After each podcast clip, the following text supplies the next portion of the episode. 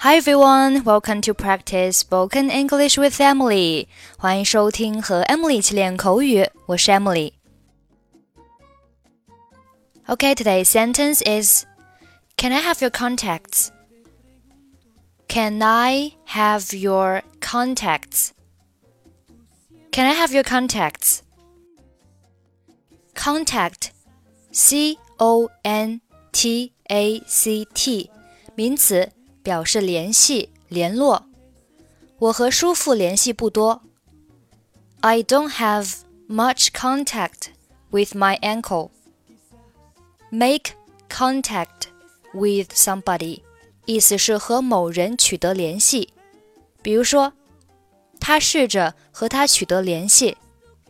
He tried to make contact with her.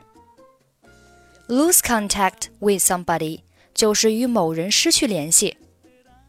他和他儿子失去了联系。She has lost contact with her son。所以，Can I have your contacts？意思就是能留下你的联系方式吗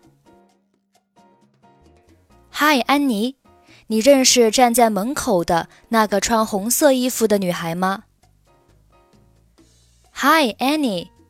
do you know the girl in red who is standing by the door? 是的，她是我的朋友 Julia. Yes, she is my friend Julia. 你能介绍她给我认识吗？Can you introduce her to me? 当然。你好，Julia，过来认识一下 Steven。 of course. Hello, Julia. Come and meet Steven.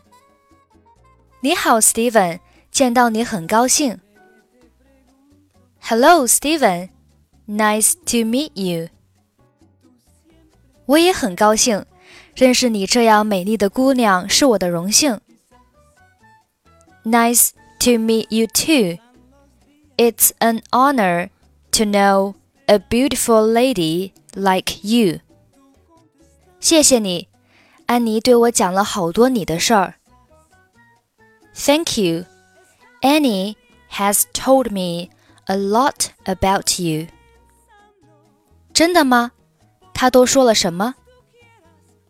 Really? What has she said about me? 别担心，她一直都在夸奖你。 don't worry. She was always praising you. 他一直是个诚实的朋友，能留下你的联系方式吗？She is always an honest friend. Can I have your contacts? 当然可以。Sure. Hi, Annie. Do you know a girl in red who is standing by the door? Yes. she is my friend Julia. Can you introduce her to me? Of course. Hello, Julia. Come and meet Steven. Hello, Steven. Nice to meet you. Nice to meet you too. It's an honor to know a beautiful lady like you. Thank you. Annie has told me a lot about you. Really? What has she said about me? Don't worry, she's always praising you. She's always an honest friend. Can I have your contacts? Sure.